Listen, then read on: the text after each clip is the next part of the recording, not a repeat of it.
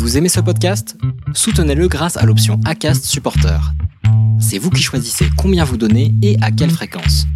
Cliquez simplement sur le lien dans la description du podcast pour le soutenir dès à présent. Hey, it's Danny Pellegrino from Everything Iconic.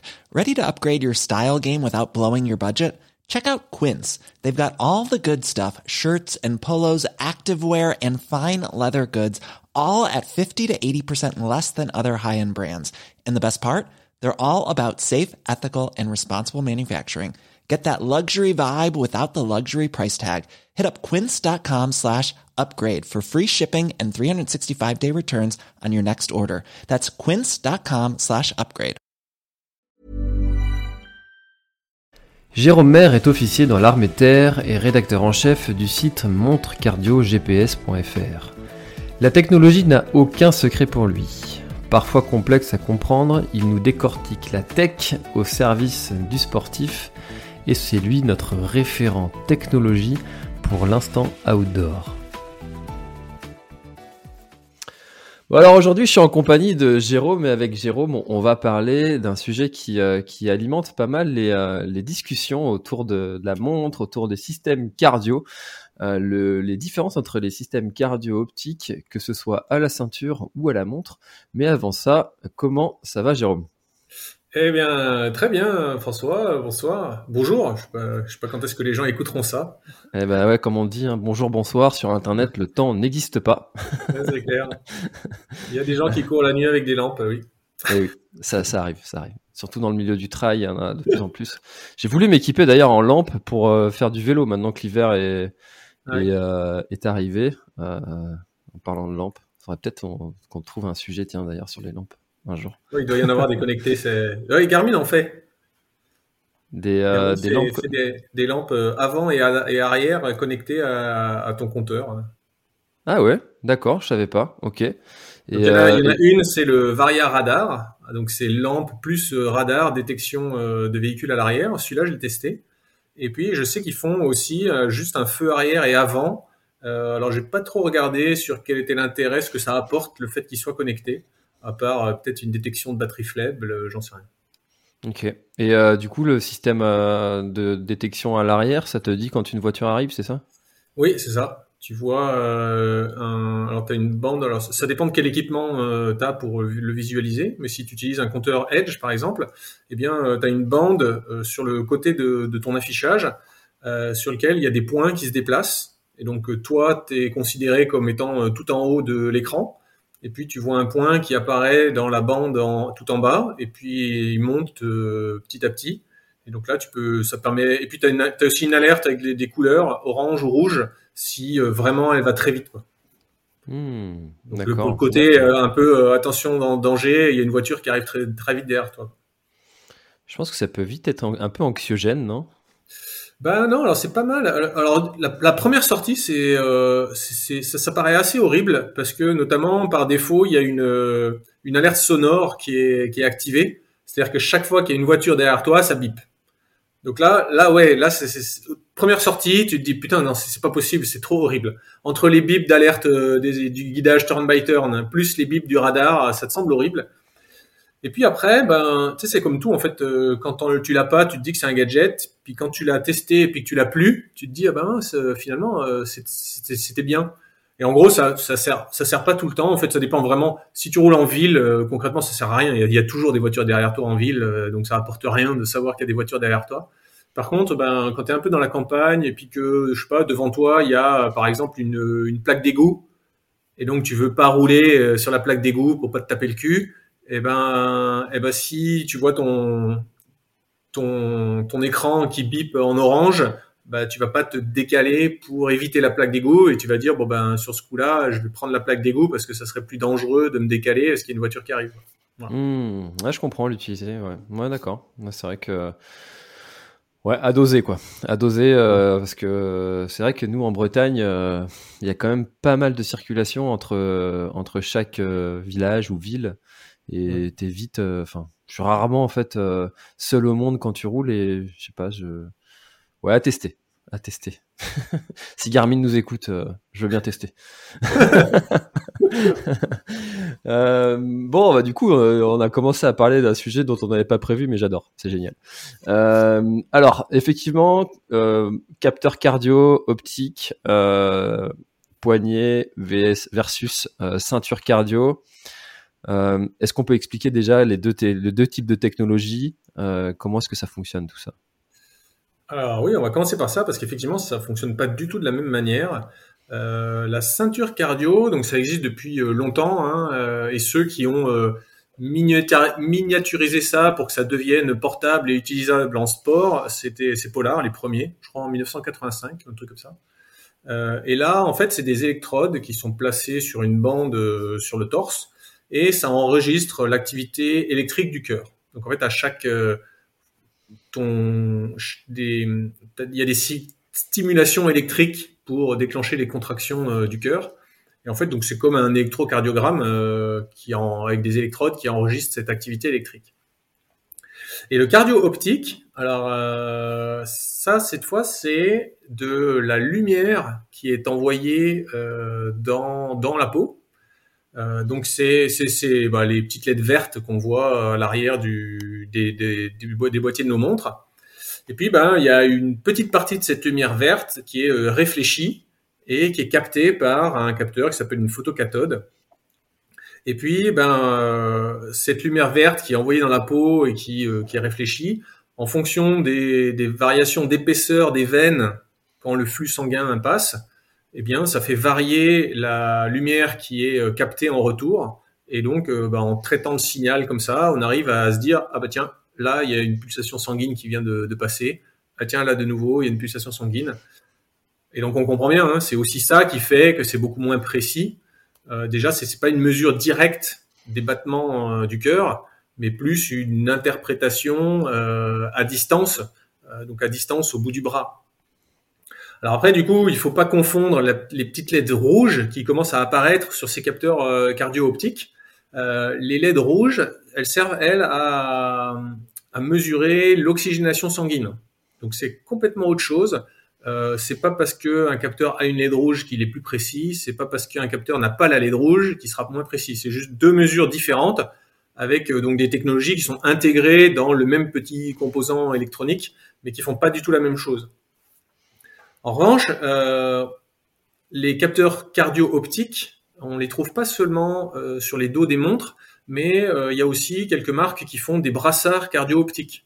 Donc là, par exemple, Polar fait le Verity Sense, et, c'est exactement le même capteur, simplement au lieu d'être intégré au dos d'une montre, eh ben, il est intégré dans un brassard élastique qu'on met soit sur l'avant-bras, soit sur le biceps.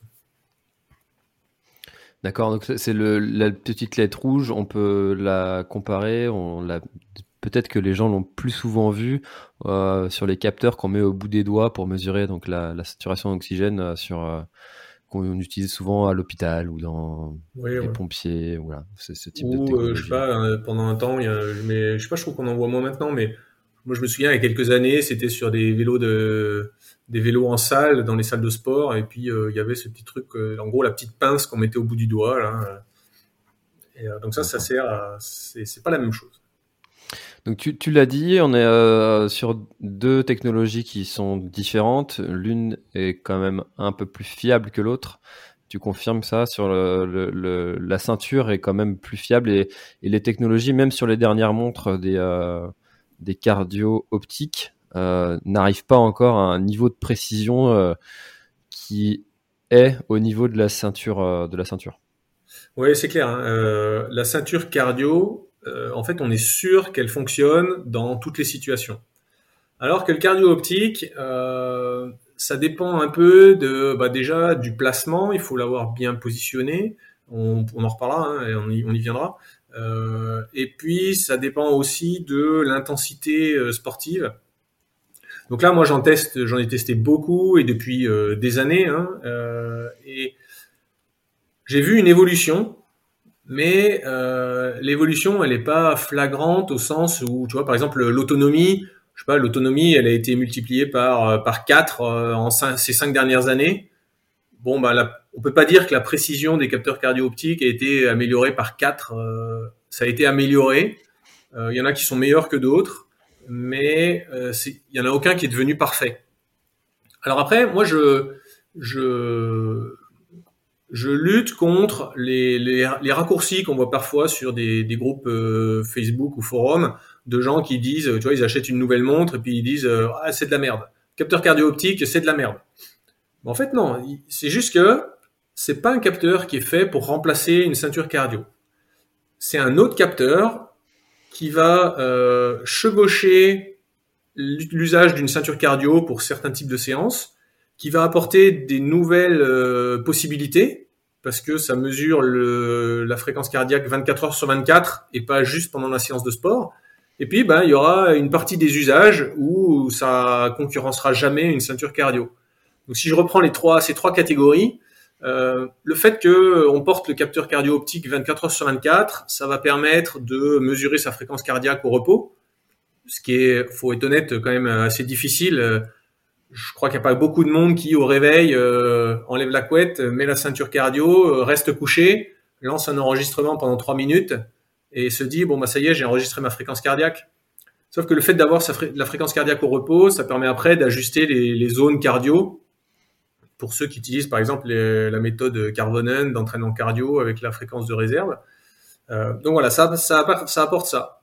Euh, après, bon, ça apporte des petites choses comme euh, des meilleurs, affiner le calcul des calories brûlées. Bon, ça c'est franchement quand on est pour des sportifs avancés, c'est pas, ils sont pas à 3 ou 4 calories près. Donc ça c'est c'est c'est une c'est un, une, une autre capacité qu'apporte le cardio optique mais qui est pas pour un trailer et des gens qui, qui préparent des, des, gros trails euh, comme toi. Bon, bah, savoir que ton calcul des calories, il est, il est précis à 20 calories près, ça ne change pas ce que tu vas mettre dans ton assiette le soir. Absolument pas, je confirme. Ensuite, il y a la partie euh, des, des footings de récup, euh, l'endurance fondamentale. Et là, franchement, moi, je dis que maintenant, euh, les cardio optiques, ils sont, ils sont à niveau pour euh, pour ça. C'est-à-dire que quelqu'un qui moi, par exemple, je pourrais me passer, si je faisais pas de test, je pourrais me passer d'une ceinture cardio quand je vais faire de l'endurance fondamentale. Euh, là, sur toutes les montres que j'ai testées en 2021, euh, que ce soit les Coros Vertix 2, Sunto 9 Peak ou Forerunner 740, 945 LTE, bon, bah, j'ai toujours des résultats qui sont euh, parfaits en endurance fondamentale. Par contre, dès qu'on monte en intensité, ou bien qu'on introduit des grosses variations d'intensité, comme par exemple sur une séance de fractionné, bon bah là c'est clair et c'est pas au niveau. Euh, là, il vaudra toujours mieux avoir une ceinture cardio. Et pour le coup, euh, je milite quand même, bien que j'ai dit qu'il euh, il fallait pas dire que les cardio optiques c'était de la merde.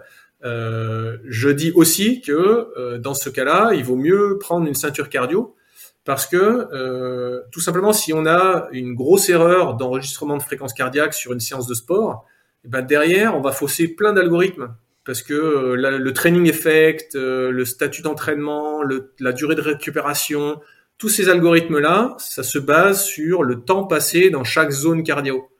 Donc, euh, si la montre, elle t'enregistre 20 minutes à 210, alors qu'elle était à 170, bon bah là, euh, voilà, tous les résultats de ces algorithmes derrière seront faux. Donc c'est hyper important euh, d'avoir d'utiliser une ceinture pour avoir des données d'entrée fiables si on veut avoir des données de sortie fiables. Hmm. Donc euh, si, si, on est vraiment euh, intéressé d'avoir un, un, entraînement euh, qui est mesuré grâce à un cardio et qu'on veut quelque chose de précis pour travailler précisément certaines zones euh, durant un entraînement, on, il faut prendre un, une ceinture. avec la, la, montre, ça suffira pas.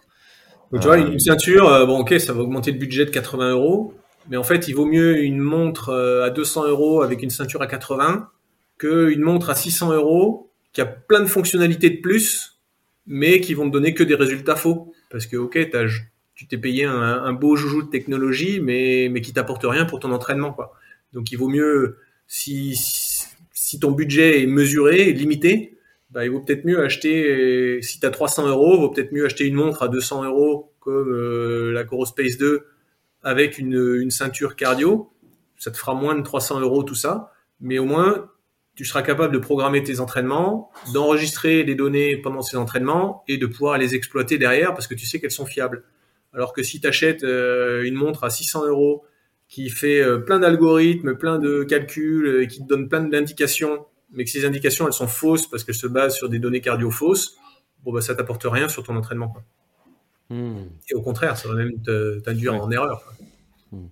Et alors du coup, euh, euh, ça, c'est quelque chose que moi j'avais déjà constaté, la, différence que l'on peut avoir entre deux, euh, deux montres. Euh, j'avais utilisé l'Apple Watch 6 de ma femme, je l'avais mis sur mon, sur mon poignet, et puis j'avais aussi ma, ma Coros Vertix sur, sur le poignet. Il y avait une différence de 20 pulsations. Et, et, pour le coup, l'Apple Watch était plus proche de la réalité, parce que je, je connais mes, mes, mes fréquences cardiaques au repos. Euh, enfin ma fréquence cardiaque au repos. Et, et, euh, et du coup, d'une montre à l'autre, avec euh, un même système cardio, ça peut varier aussi. Oui. alors, si on en arrive à comment bien utiliser ou comment faire pour comment améliorer la précision d'un capteur cardio-optique, je vais commencer dans, mes tests. Le truc qui est le plus flagrant, c'est le, le, brassard Polar Verity Sense alors avant, il leur première version, c'était le OH1. C'est un brassard cardio-optique qui utilise exactement le même capteur cardio-optique que sur leur montre de l'époque. Donc sur la, c'était le cardio de la M600. Euh, et donc on se dit, bah c'est le même capteur, j'aurai les mêmes résultats. Et ben en fait pas du tout.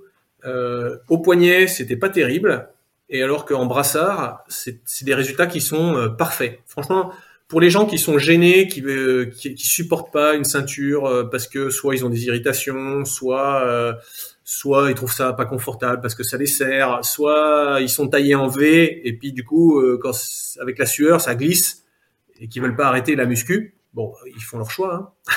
et ben et ben pour ces gens-là, passer au, brassard cardio-optique, c'est super. On peut l'utiliser pour plein de sports pour lesquels la ceinture ça peut être gênant.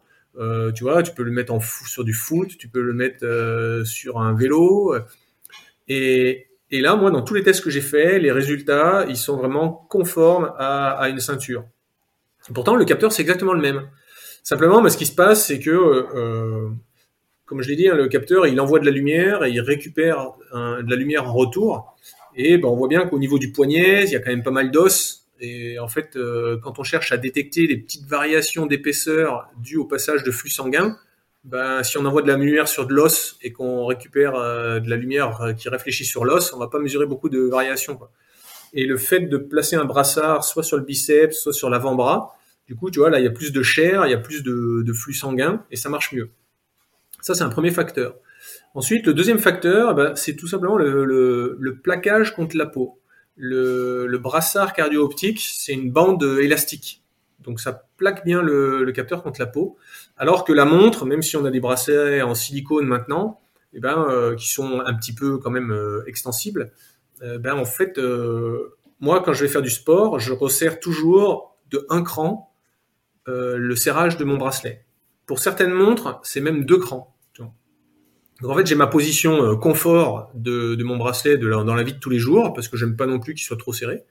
Euh, mais par contre, quand je vais faire en sport, je le resserre d'un cran.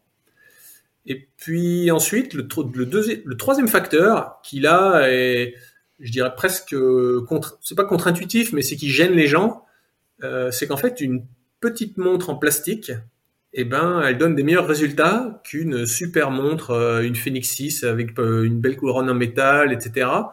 Euh, tout simplement pour une histoire de facteur de forme où en fait quand on court, on balance le, bras. Et donc si tu as une grosse montre euh, un peu lourde, elle aura plus tendance à balloter.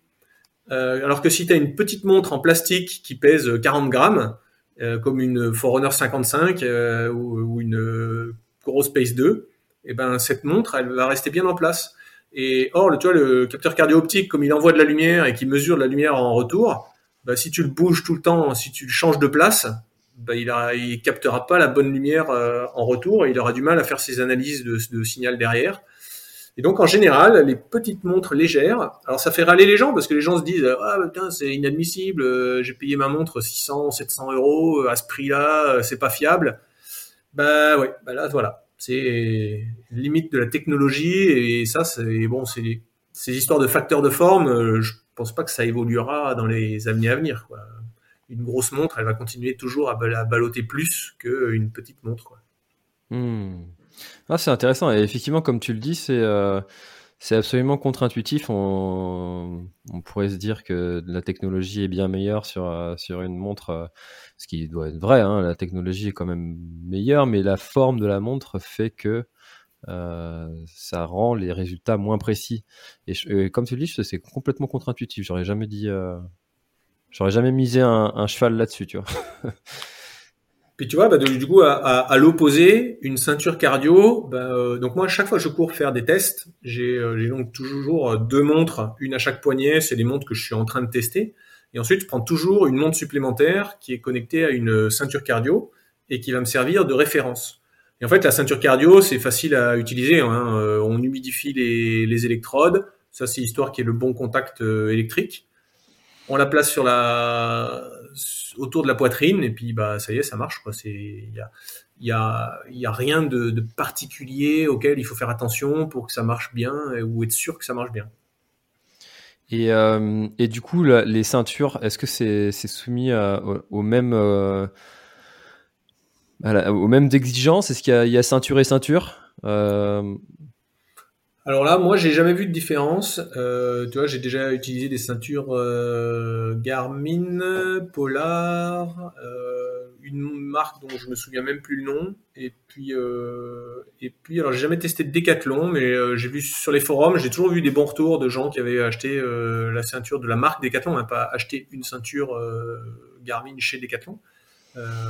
Et ils ont toujours eu des, bons retours. Et là, j'ai jamais vu. Bon, après en fait, la seule différence, c'est des petites choses. Alors, allez, je, vois deux critères. Il y a des petites choses de confort. Euh, donc, des histoires de, de boîte, de, le pod qu'on a sur le, au niveau du plexus solaire, qui peut être plus ou moins gros. Euh, et, puis ensuite, par contre, la chose où je dirais où on peut, euh, on peut être vigilant quand même, c'est une histoire de durabilité parce qu'il y a certaines, euh, la majorité des, ceintures, on peut euh, déclipser le capteur de la sangle, ce qui fait que euh, la sangle, avec l'usage, la sueur, à force de tirer dessus, des fois elle perd un peu de son élasticité, l'élastique, bah, comme un élastique de pantalon, quoi. Devient moins bien, marche moins bien, et du coup, bah, on peut racheter la sangle, ça coûte 20 euros au lieu de coûter 80, quoi. Et donc ça, euh, je sais que les dernières Garmin, c'est plus intégré que ça, et quand ça marche plus, il faut tout changer. Donc là, bon, c'est, tu vois, faut, ça peut être un critère de choix euh, euh, au moment de, choisir sa, ceinture. Après, il y a d'autres critères, mais cette fois, c'est plus euh, pour l'usage qu'on veut en faire. Il y a des ceintures qui permettent d'aller dans l'eau, il y a des ceintures qui permettent pas d'aller dans l'eau. Donc ça, par exemple, pour les des triathlètes, ben, ça peut valoir le coup de faire attention, de prendre une ceinture qui a. Euh, alors là, c'est une histoire de, hardware. Hein. il faut qu'il y ait, comme le signal Bluetooth ne, traverse pas l'eau, en fait, il n'y a pas de, transmission entre euh, la ceinture et la montre pendant qu'on nage. Donc en fait, la ceinture, euh, donc les ceintures qui sont faites pour enregistrer le cardio dans l'eau, elles ont une petite mémoire interne qui fait qu'elles vont enregistrer les, les, données cardio pendant toute la séance. Et puis en fin de séance, quand tu appuies sur stop, là, elle décharge toutes les, données dans la montre et la montre, elle synchronise les données de distance, les données de cardio et là, elle enregistre. Et donc ça, faut faire attention parce que euh, les systèmes sont pas compatibles entre eux, entre marques. C'est-à-dire que euh, si tu achètes une montre Polar pour euh, faire du triathlon, qui est compatible triathlon, et tu achètes une ceinture Garmin HRM Tri qui est faite pour du triathlon, qui va dans l'eau, eh ben en fait, elles marchent pas ensemble. Donc là, il faut vraiment acheter une, ceinture Garmin pour utiliser avec sa montre Garmin, la ceinture Sunto pour utiliser avec les montres Sunto, la ceinture Polar pour utiliser avec les montres Polar. D'accord. Et par exemple, dans le cas de Coros qui euh, n'a de mémoire pas de ceinture, leur eh ben, système est compatible avec euh, les autres Eh ben non. Donc là, là, alors depuis quelques années, ça, doit faire deux ans, là, je pense que toutes les marques ont, ont activé le cardio optique dans l'eau. Donc, tu vois, on a parlé de la fiabilité pas géniale, euh, dans, rien que dans l'air, quand tu balances ton bras. Alors je te laisse imaginer quand le, le signal euh, lumineux, il faut en plus qu'il traverse peut-être une petite pellicule d'eau entre ton poignet. Là. Donc bon, c'est c'est pas très fiable, mais en fait, je sais plus quelle est la première marque qui a fait ça. Euh, et puis en fait, bah, derrière, toutes les autres marques ont suivi parce que euh, en termes de, communication, euh, quand tu présentes les capacités d'une montre et que une marque met ajoute une ligne en bas de la liste de la fiche produit en disant enregistre le cardio dans l'eau, et ben quand tu vas dans un magasin et que tu compares avec une autre montre, ah bah celle-là elle n'enregistre pas le cardio dans l'eau. Ouais. Bon bah je vais prendre l'autre alors. Donc du coup, petit à petit, toutes les marques y, sont passées. Donc là maintenant, euh, Garmin, Polar, Coros, Sunto enregistrent tous le cardio dans l'eau avec la fréquence cardiaque. Certains, euh, je crois que c'est Coros par exemple, je crois que quand tu t'apprêtes à lancer l'enregistrement d'une séance de natation, il y a un petit message qui s'affiche en disant euh, attention, c'est moins précis, c'est pas très fiable. Donc voilà, ils ont, on va dire, ils ont l'honnêteté de, le dire. Euh, mais voilà, mais voilà, c'est, ça reste beaucoup moins précis qu'une, qu'une ceinture. Après, une ceinture, c'est quand même assez contraignant dans l'eau parce que dès lors qu'on n'utilise pas une, une combinaison, euh, bah en fait, ça, ça, glisse et dès qu'on pousse sur le, sur le mur, c'est, c'est pas facile de la garder en place. Donc euh, bon, c'est, je dirais que là, il n'y a, y a, aucun système qui est vraiment parfait. Quoi. Hmm. Et alors, je, je suis pas nageur, mais euh, enfin, je ne suis plus, mais euh, j'ai jamais vu euh, quelqu'un, euh, dans mes deux années de triathlon, euh, utiliser une ceinture cardio à, à l'entraînement. Ça, ça bah, se fait beaucoup, ça, dans le milieu de la natation? Alors moi, je, suis, je vais dire la même chose que toi. Hein. J'ai jamais vu personne dans une piscine à part moi euh, qui avait une ceinture pour faire des tests.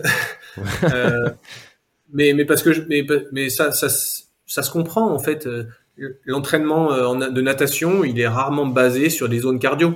Oui. En fait, il est basé sur des nombres de longueurs, sur des allures par longueur, mais tu te dis pas euh, comme en course à pied, euh, tiens, je vais faire 20 minutes à 70% et puis euh, après je vais faire quatre longueurs à 90%. C'est jamais construit comme ça une séance de natation.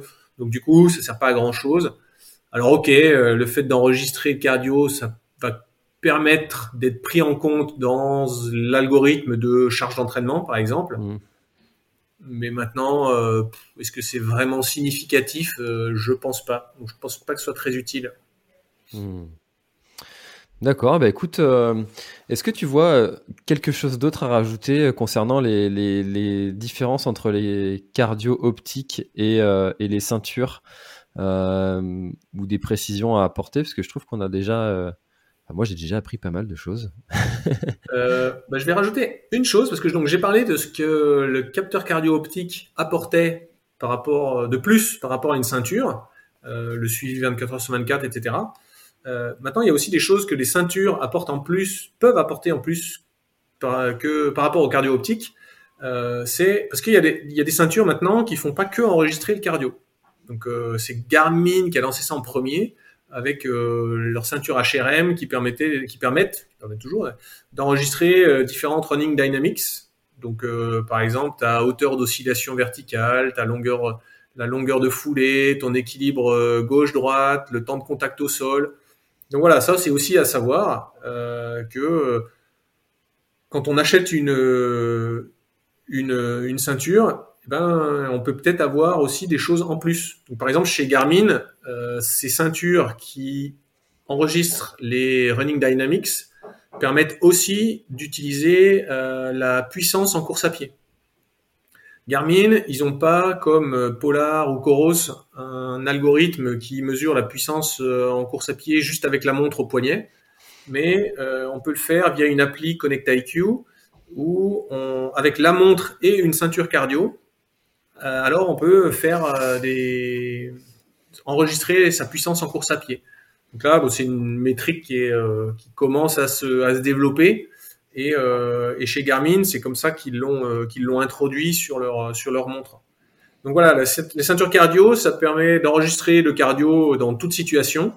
Ça permet de l'enregistrer dans l'eau de manière euh, beaucoup plus précise qu'un cardio optique. Et ça permet aussi, pour certaines, de mesurer des données en plus qu'on peut pas faire si on a que la montre. Et là encore une fois, comme c'est pas quelque chose qui est harmonisé euh, au travers des marques, il n'y a pas de standard, et eh ben c'est pas compatible euh, d'une d'une marque à l'autre. Donc Wahoo par exemple fait aussi une des ceintures qui enregistre les running dynamics, mais si on utilise une ceinture Wahoo avec une Garmin, euh, ça marchera pas, il y aura pas de transfert, on aura en gros ça fera que fréquence cardio parce que là par contre il y a un, un standard. Et même chose, si on utilise une ceinture Garmin avec la Wahoo Element Rival, et ben là, on transfère que le cardio, on, a, on perd toutes ces, ces données euh, annexes. Hmm.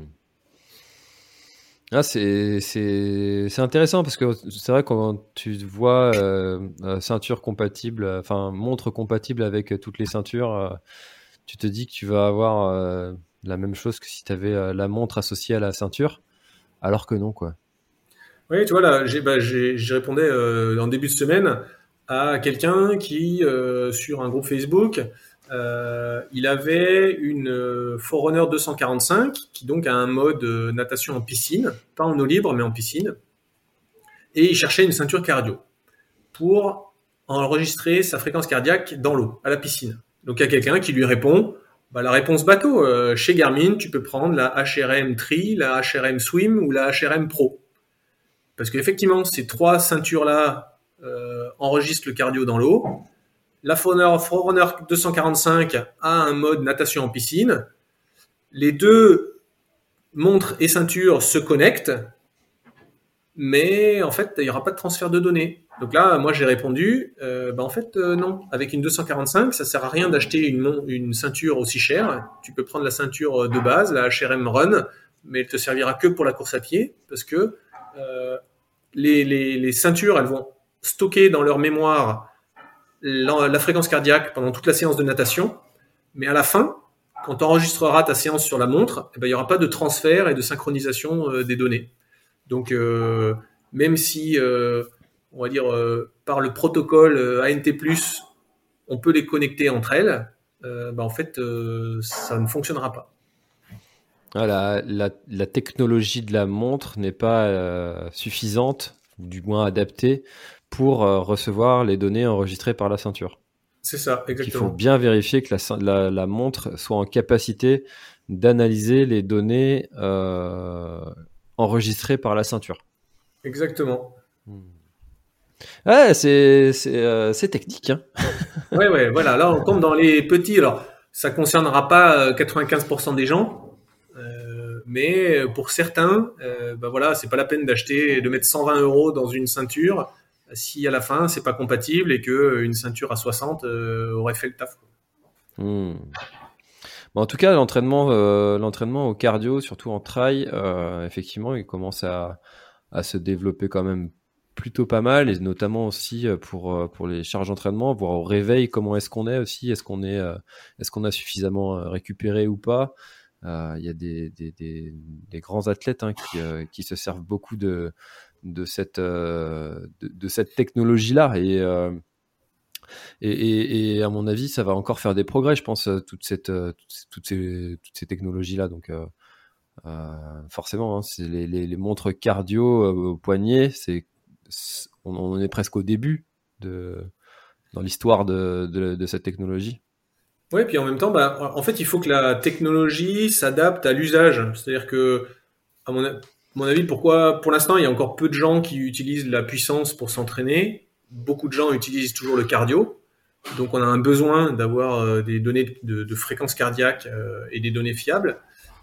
Euh, et mais tu vois par exemple là cet été j'ai fait un essai sur la variabilité de fréquence cardiaque parce que bah, c'est quelque chose qui est, qui est, nouveau. Il y a encore assez peu de gens qui l'utilisent mais nos capteurs sont capables de, l'enregistrer. Et euh, c'est quelque chose qui est super avancé. En fait, c'est la seule manière d'enregistrer, de mesurer ta récupération. C'est-à-dire que quand, à la fin d'une séance, ta montre te dit bon ben vu ta séance que tu as fait, je te recommande 26 heures de repos. Bon en fait c'est juste un c'est un calcul, c'est une estimation, tu vois. C'est un algorithme qui calcule ça. Alors que la variabilité de fréquence cardiaque, c'est vraiment une mesure. En fait, on mesure les différences de temps d'intervalle entre deux battements qui varient légèrement d'un battement sur l'autre. Et, euh, ça, bah, derrière, ça, on peut en déduire plein de, choses. Et notamment, on peut en déduire l'état de récupération de ton corps.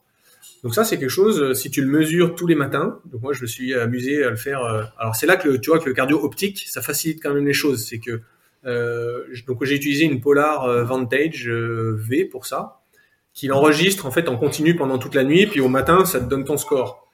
Sinon, ce qu'il faut que tu fasses, c'est euh, de nouveau euh, le matin quand tu te réveilles. Il y a des applis qui font ça sur téléphone. Euh, il y en a une qui s'appelle HRV Training et l'autre euh, HRV 4 Training. En fait, ça doit être c'est HRV 4 Training en anglais. Euh, et en fait, tu peux y coupler une ceinture cardio et puis bah tu t'allonges dans le lit. Il faut rester, je crois que c'est trois minutes euh, allongé dans son lit euh, au réveil. Bon, je suis pas sûr que tous les gens acceptent, même si c'est pas grand chose, hein, mais euh, en fait tout le monde perçoit ça comme très contraignant de devoir se lever cinq minutes plus tôt le matin pour enregistrer ta fréquence cardiaque, ta variabilité de fréquence cardiaque. Donc là, le fait de l'avoir directement au poignet sans rien faire de plus, dès que tu, réveilles, tu te réveilles le matin, pof, j'avais ma donnée sur la montre, je l'ai enregistré sur un, je l'ai suivi ça sur un, fichier Excel, et puis bah derrière, j'ai mis en regard toutes les séances que j'ai fait sur ces 28 jours et, euh, et, l'impact sur la variabilité de fréquence cardiaque. Et ensuite, pour, euh, pour voir comment ma variabilité de fréquence cardiaque évoluait et comment je peux utiliser ma variabilité de, fréquence cardiaque comme un indicateur de charge d'entraînement et de bonne ou mauvaise récupération. Et c'était assez flagrant. Hein. Chaque fois que je faisais une sortie longue dans le vélo, paf, j'avais une, euh, une, une fatigue, fatigue de mon corps. Et puis en revanche, je, notais que euh, après, euh, en dessous d'un certain seuil de variabilité de fréquence cardiaque, eh ben, il me suffisait juste de un jour de repos pour retrouver mon état de récupération normal. Donc tu vois, là aussi, c'est intéressant de, savoir, euh, tiens, est-ce que j'ai besoin, quand je suis fatigué, de prendre deux jours de repos? Ben, En fait, non. En fait, moi, je, peux, je, voyais clairement que je pouvais faire une sortie de 40-45 minutes en endurance fondamentale, et ben, ça rechargeait un peu mon corps. Hmm. en fait, euh, quand on dit justement le, la différence entre le repos, repos actif, enfin récupération, récupération active, euh, repos, etc. Ben, euh, on t'interdit pas de faire du sport. C'est juste, il vaut mieux pas faire du sport intense. Et donc clairement, euh, après ma sortie longue de vélo euh, du dimanche, euh, la variabilité de fréquence cardiaque m'indiquait qu'il valait mieux que j'évite de faire du fractionné euh, le lundi. Et donc, euh, de faire une séance d'en- d'endurance fondamentale, ça passe, par contre, ça passait bien. Alors là, on se dit, ouais, ok, Jérôme, ça casse pas trois pattes à un canard. tout le monde se doute qu'après une grosse sortie vélo, tu vas pas faire du fractionné le lendemain. Mais en fait, la façon dont, dont on, on pourrait utiliser la variabilité de fréquence cardiaque, c'est de se dire, tiens, dans ton, dans ta semaine type d'entraînement, pourquoi est-ce que tu fais du fractionné tous les mardis? Est-ce que tu es sûr que ton corps, tous les mardis, il a bien récupéré? Si tu as fait un peu la fête le week-end, euh, que tu as mangé une raclette, eh ben peut-être que peut-être que pendant quatre mardis, effectivement, tu es dans un état de fraîcheur suffisant pour faire ta, ta grosse séance de fractionné, mais peut-être que le cinquième euh, mardi, ta, variabilité de fréquence cardiaque, elle va t'indiquer que bah là, tu encore pas très frais, t'es pas très très en forme, et que finalement, ça serait dans ton intérêt euh, d'inverser ta séance du mardi et ta séance du mercredi tu vois, de passer le mardi, de refaire une séance en endurance fondamentale, et puis ta séance de fractionné, de la faire le mercredi. Mmh. Donc c'est c'est à ça que qu'on peut utiliser euh, la variabilité de fréquence cardiaque. Alors là, tu vois, je, viens de le faire euh, à l'instant pendant qu'on parlait. Euh, J'ai une Coros Vertix 2 et euh, pour situer le contexte, ça fait nous ça fait 40 minutes environ qu'on parle et juste avant j'ai fait une séance de vélo de presque deux heures. Et j'ai- j'avais une j'ai une VFC à, à 40 et, donc la montre m'indique votre niveau de stress est moyen. Qu'est-ce que cette donnée-là je peux en faire? Bon, alors là déjà, on se heurte à la traduction du, du, du mot stress. Ouais. En fait, en français, quand on parle du stress, on parle plus du stress euh, psychologique. Hmm. En anglais, quand on trouve ce mot euh, stress, c'est plutôt euh, quelle contrainte euh, extérieure t'as appliqué à ton corps. C'est stress mécanique. Alors ça peut être du stress psychologique parce que tu es effectivement stressé et ça peut être simplement du stress mécanique parce que ben tu as tiré sur tes muscles pendant ta séance. Donc là, euh, 40, bah, ça veut dire que euh, effectivement, tu es fatigué et c'est peut-être pas le- et c'est sûrement pas le moment euh, là maintenant ou juste quand on aura fini le podcast d'aller te faire une deuxième séance euh, de fractionné. Là, ton corps, il n'est pas euh, en pleine dans son meilleur état pour recevoir un entraînement de plus intense dans le but. Toi, toi, si tu fais un entraînement de fractionné, c'est dans l'espoir que tu vas améliorer tes capacités. Sauf que là, si ton corps est déjà fatigué avant d'a- d'aborder ta séance, ben, t'en tireras probablement pas de bénéfice. Et donc, dans ce cas-là, il vaut mieux euh, demain refaire ta, ta, ta mesure de euh, variabilité de fréquence cardiaque, voir si tu es remonté à 80, et là dire, bon, bah, ok, là, je suis frais, je vais faire ma, ma séance de, de fractionné. Mais si ce soir, si là, tu es à 40 après ta sortie vélo, que tu te fais une grosse raclette euh, et que tu refais le monde avec tes potes ce soir, il y a de grandes chances que demain, tu remontes pas à 80. Et du coup, là, ta montre, elle t'indique, bon ben voilà. Et c'est- là l'intérêt, c'est que la montre, c'est pas juste de faire une mesure et de dire, bon, ben, je suis à 40, bon, ok, j'ai un VO2 max de 49. Bon, ok, mais maintenant, qu'est-ce que t'en fais? Et ben là, c'est de se dire, bon, ben, d'habitude, euh, d'habitude, je fais ma séance de fractionné. Donc aujourd'hui, on est vendredi à l'enregistrement de ce, podcast. Donc peut-être que demain, tu avais l'habitude de faire un fractionné euh, tous les samedis. Ben là, si tu es de nouveau à 40, euh, ben c'est un indicateur que pour ce week-end, il vaut peut-être mieux faire ta séance de fractionné dimanche plutôt que samedi. Et ça n'empêchera pas que la semaine prochaine, tu pourras peut-être, probablement, reprendre ton rythme habituel du fractionné le samedi comme tu avais l'habitude de le faire. Hmm, je comprends. en fait, c'est vraiment savoir utiliser les données que notre montre nous donne et euh, savoir les, les, les interpréter. Tant qu'à les avoir, autant les utiliser. Et, euh, et, et j'avais fait le test comme ça euh, tous les matins pendant, pendant un certain temps. Et, et j'avais trouvé ça intéressant de voir justement ces variations que, que, que l'on peut avoir et puis avec le ressenti associé aussi au ressenti que l'on a soi-même de- d'un état de fatigue euh, euh, ressenti. Euh, ça aussi, c'est un- une donnée qui peut, être, qui peut être aussi intéressante à coupler et à mettre en parallèle avec, avec le reste. Ouais, exactement. Et tu vois, c'est, tout à fait faux. Faut mettre ces deux données en, en regard. Tu vois, il y a des moments où tu te tu dis, bon, bah, je dois, je dois aller faire ma séance, mais j'ai les jambes lourdes. Bon, ok, les jambes lourdes, ça veut un peu, c'est ton ressenti. Mais les jambes lourdes, ok, c'est, c'est, ton côté peut-être musculaire, là, mais est-ce que vraiment ton corps entier est fatigué, euh, vidé de jus, t'as plus de jus? Ou est-ce que c'est juste une petite sensation euh, cumulée à un peu de flemme, euh, bon, pas trop motivé, il pleut? Et ben dans ce cas-là, tu peux utiliser les données de ta montre pour soit infirmer, soit confirmer ta, sensation. Dire bon ben là je me sens les jambes un peu lourdes. Tu regardes ta variabilité de fréquence cardiaque euh, demain matin. Ah ouais, bah effectivement, j'ai 40. euh, bon, ok, bah aujourd'hui, ça sert à rien que j'essaye de, de, de, de scroller sur Instagram pour trouver une, une, une, une citation de motivation parce que bah voilà, c'est juste pas le jour pour, euh, pour, pour moi aujourd'hui pour faire une grosse séance. Hmm. Puis après, tu auras peut-être euh, bon, j'ai les jambes lourdes, mais ma montre, elle me dit que euh, bah voilà, je suis au top de ma variabilité de fréquence cardiaque, euh, je suis à 92. Bon, allez, honnêtement, je vais la faire cette séance euh, ou pas.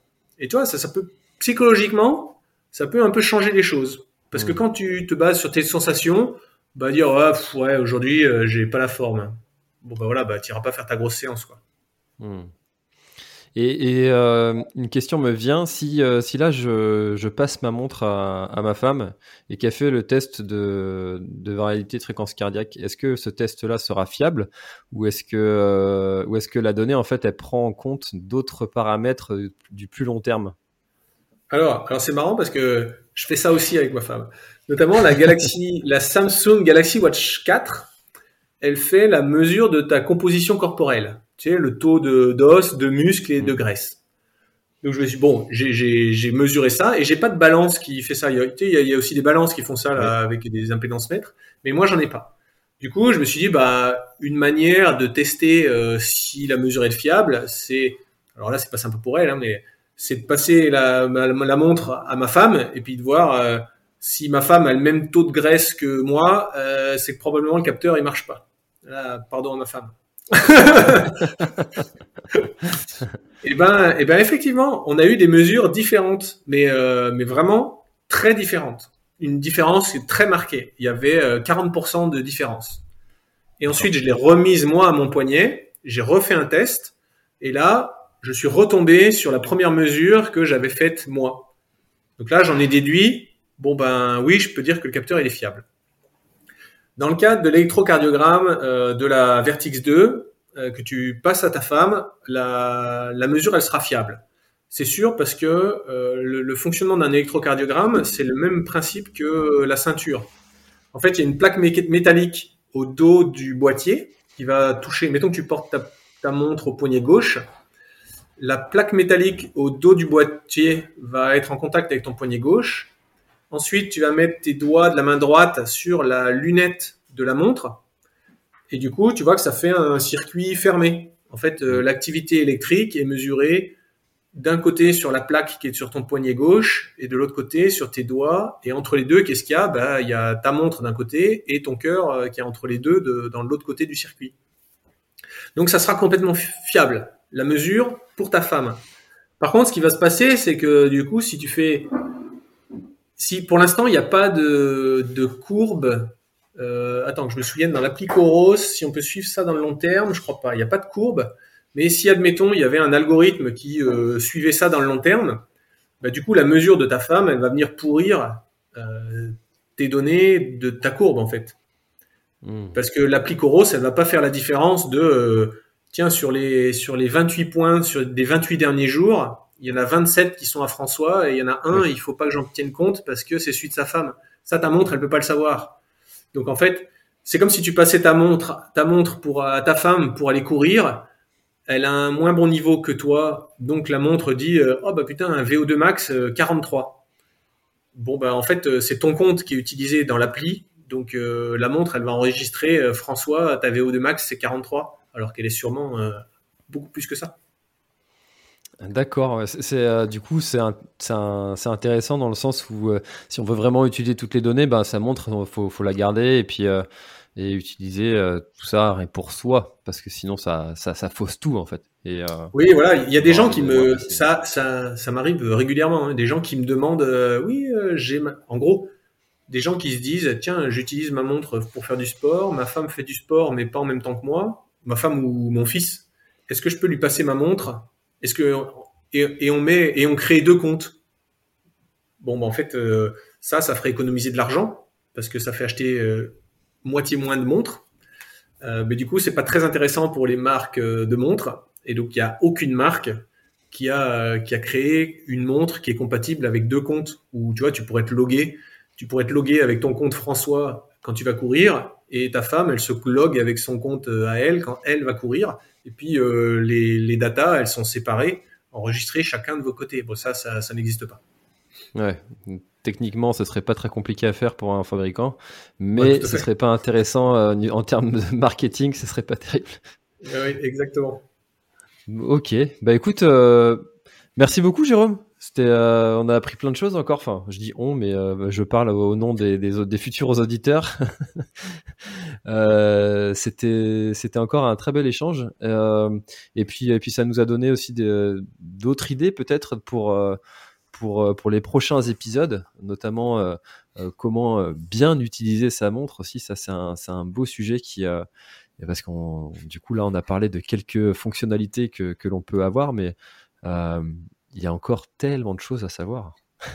oui, tu vois, c'est un truc dont je me suis rendu compte, c'est qu'en fait, euh, il y a plein de gens qui critiquent juste en, fait parce qu'ils savent pas que c'est pas fait pour marcher comme ça, c'est pas prévu pour, ou, ou bien ils l'utilisent pas comme il faut. Et, euh, donc c'est pour ça que je fais, euh, je, continue de faire cet, effort de, vulgarisation et, d'expliquer sans, sans être euh, ingénieur et d'utiliser des trucs super complexes et des grosses équations, mais juste expliquer comment ça marche pour comprendre euh, comment l'utiliser et comment et à quoi on peut s'en servir. Bah, c'est tout de suite beaucoup plus euh, clair quand on te l'explique simplement et puis on, bah, tout le monde est capable de, comprendre hein, quand, euh, quand on s'y intéresse un petit peu. Donc, donc bah, écoute, affaire à suivre et à bientôt pour un, pour un prochain épisode. Ça marche, avec plaisir. Allez, salut. Salut.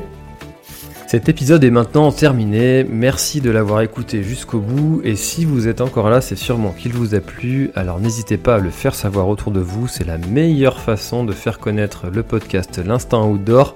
Parlez-en, partagez les épisodes, merci beaucoup pour votre fidélité et à très très bientôt dans un prochain épisode. Voilà, l'épisode est terminé, j'espère qu'il t'a plu. Je t'invite à aller checker NAC, comme je t'en ai parlé au tout début de l'épisode, avec le code PlanetTrail, P-L-A-N-E-T-E-T-R-A-I-L. Tu auras moins 15% sur ta commande. Et moi, je te souhaite un très, très, très, très, très bon footing, très bon trajet. Bref, ce que tu es en train de faire, je te le souhaite un très bon. Allez, à bientôt dans un prochain épisode. Bye bye.